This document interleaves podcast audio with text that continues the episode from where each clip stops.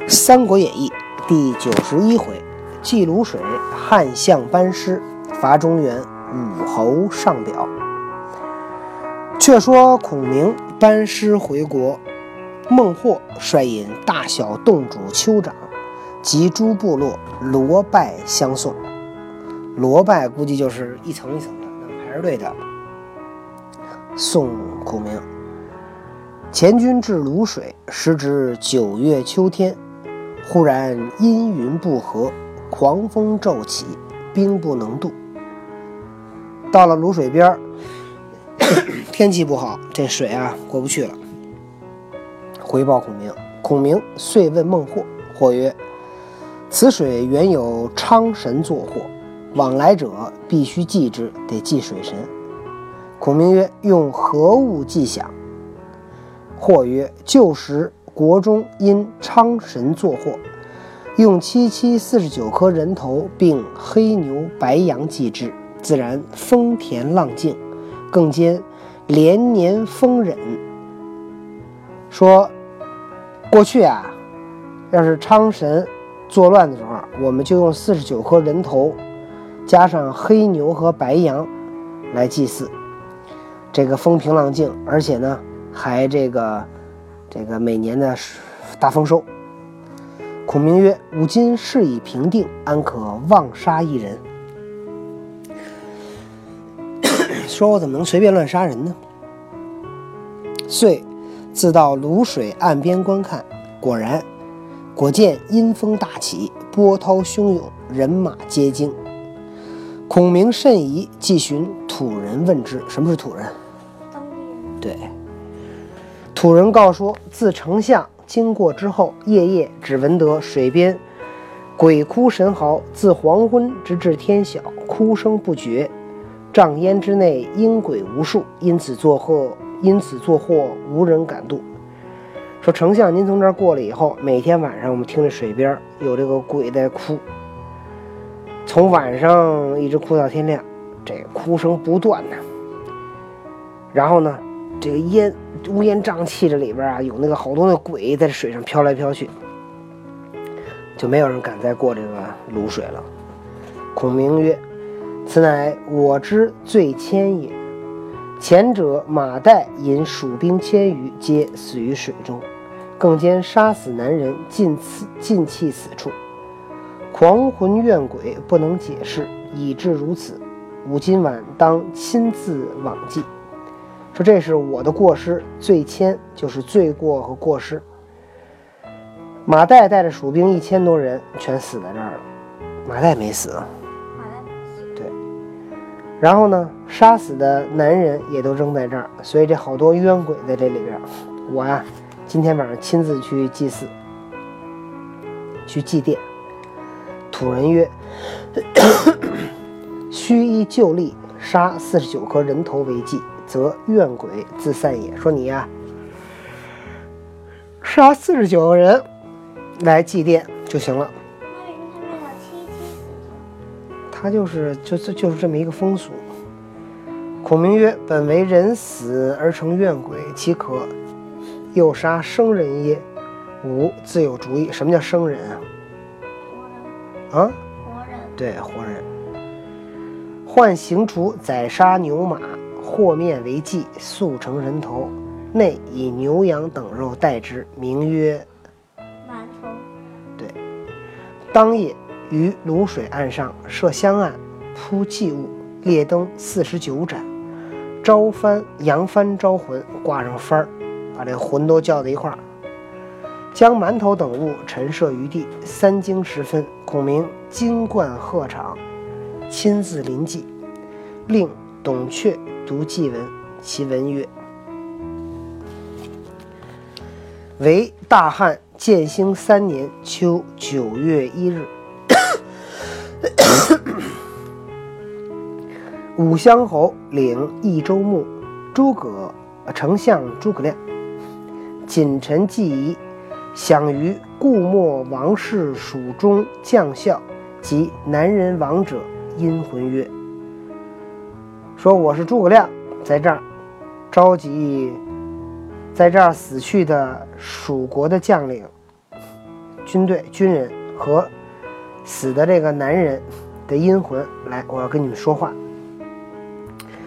我大汉皇帝威盛五霸，咳嗽今天。铭记三王，昨自远方亲近，一俗起兵，纵蔡尾以兴妖，自狼心而逞乱。我啊，这句就是说，我大汉的皇帝，我的他是大汉的皇帝，他就代表刘备呗，代代表刘禅呗。说我威盛超过五霸，超过五个霸王，英明超过了三王。昨自远方亲近，就昨就是之前过去的事儿哈。之前远方呢有人来侵犯我们，异俗起兵，这些少数民族啊，这个闹事儿。纵蔡尾以兴妖，自狼心而逞乱。他们 这个兴风作乱，我奉王命问罪遐荒，大举貔貅，细除蝼蚁，雄军淫疾，狂寇冰消。我带着王的命令，然后呢到这儿来，来兴师问罪，来讨伐。遐荒就是非常远的地方。大举貔貅，貔貅是什么呀？貔貅是一个神兽，拿它呢来比喻这个勇猛的军队。说我带着勇猛的军队，细除蝼蚁，他把这些反叛都比喻成那个小蚂蚁。说我带着一个貔貅来把这小蚂蚁都踩死。军队雄壮的军队一到，这些这些反寇啊就被打败了。才闻破竹之声。便是失援之势，说这才开始打就结束了。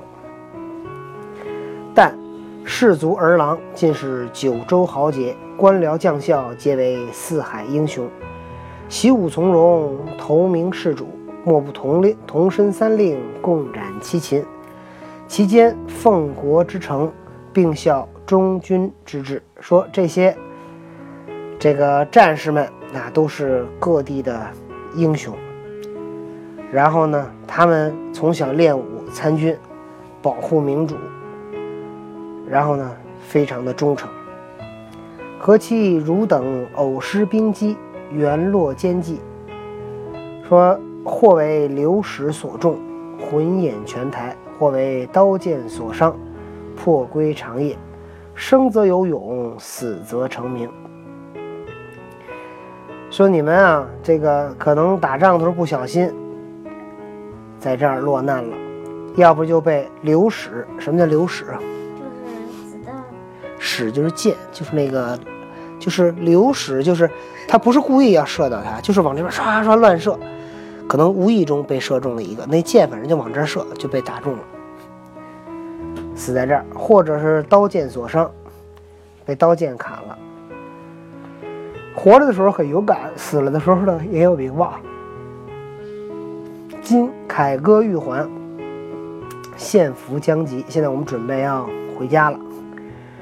汝等英灵尚在，祈祷必闻。随我旌旗，主我不取，同回上国，各任本乡，受骨肉之征偿，领家人之祭祀。莫作他乡之鬼，徒为异域之魂。说我们现在要回国了。你们灵魂还在，我这儿祷告，你们都应该能听见。你们要跟着我的旗子，听着我的这个锣鼓声，跟我们一起啊，回国，回哪儿？回上国。他们说他们蜀国是汉汉蜀汉是上国，都回自己的家乡啊。然后呢，找自己家人去，家人能够祭奠你们，别在这儿当这个异乡的那个鬼。我当奏之天子，使汝汝等各家尽沾恩禄，年给衣粮，月赐领禄，用资酬达，以慰汝心。我将向天子来禀奏，让你们呢各家都享受到国家的恩典，每年给你们衣服、粮食，每个月给你们钱，用以对你们表示报答、感谢，安慰你们这些亡魂。至于本境土神南方亡鬼，血食有常，平依不远。生者既领天威，死者亦归王王化。享夷凝帖，物质嚎啕。说你们这些本地的这些死鬼啊，这个活着的时候很威风，死了的时候也归到王化啊！不要在这儿再再哭再叫了。聊表丹诚，敬臣祭祀。说我在这儿，来表示我的诚心诚意，来向你们祭祀。呜呼哀哉，福为上享。说我这儿给你们准备了这个贡品，那你们拿走吧。独臂祭文，孔明放声大哭，极其痛切，情动三军，无不下泪。孟获等众尽皆哭泣。孔明说完以后大哭，三军也都跟着他一起哭。孟获这些人呢，也都哭了。只见愁云怨雾之中，隐隐有数千鬼魂，皆随风而散。这些鬼啊，听完孔明祭祀啊，日风一吹，都吹跑了。于是，孔明令左右将祭物尽弃于泸水之中。次日。孔明引大军聚到泸水南岸，但见云收雾散，风静浪平，蜀兵安然进渡泸水。果然，鞭敲金镫响，人唱凯歌还。行到永昌，孔明留王亢、吕凯守四郡，发付孟获领众自回，主其勤政御下，善抚居民，勿施农务。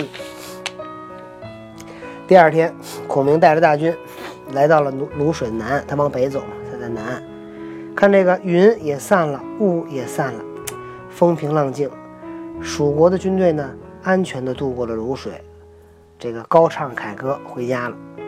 到了永昌，孔明把王亢、吕凯呢留下来守着四郡，让孟获呢说：“你们也回去吧。”嘱咐孟获说：“一定要勤政啊，一定要对老百姓好，不要耽误了种粮食。”孟获涕泣拜别而去，孔明自引大军回成都。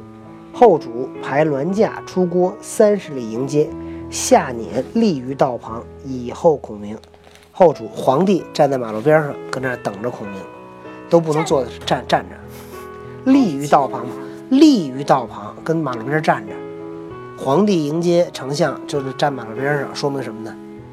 说明诸葛亮的地位很高。为为什么他不骑着马吗？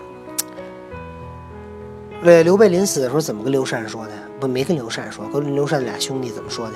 他给那个刘刘刘禅不留了遗诏吗？说让他对待诸葛亮像对待谁一样？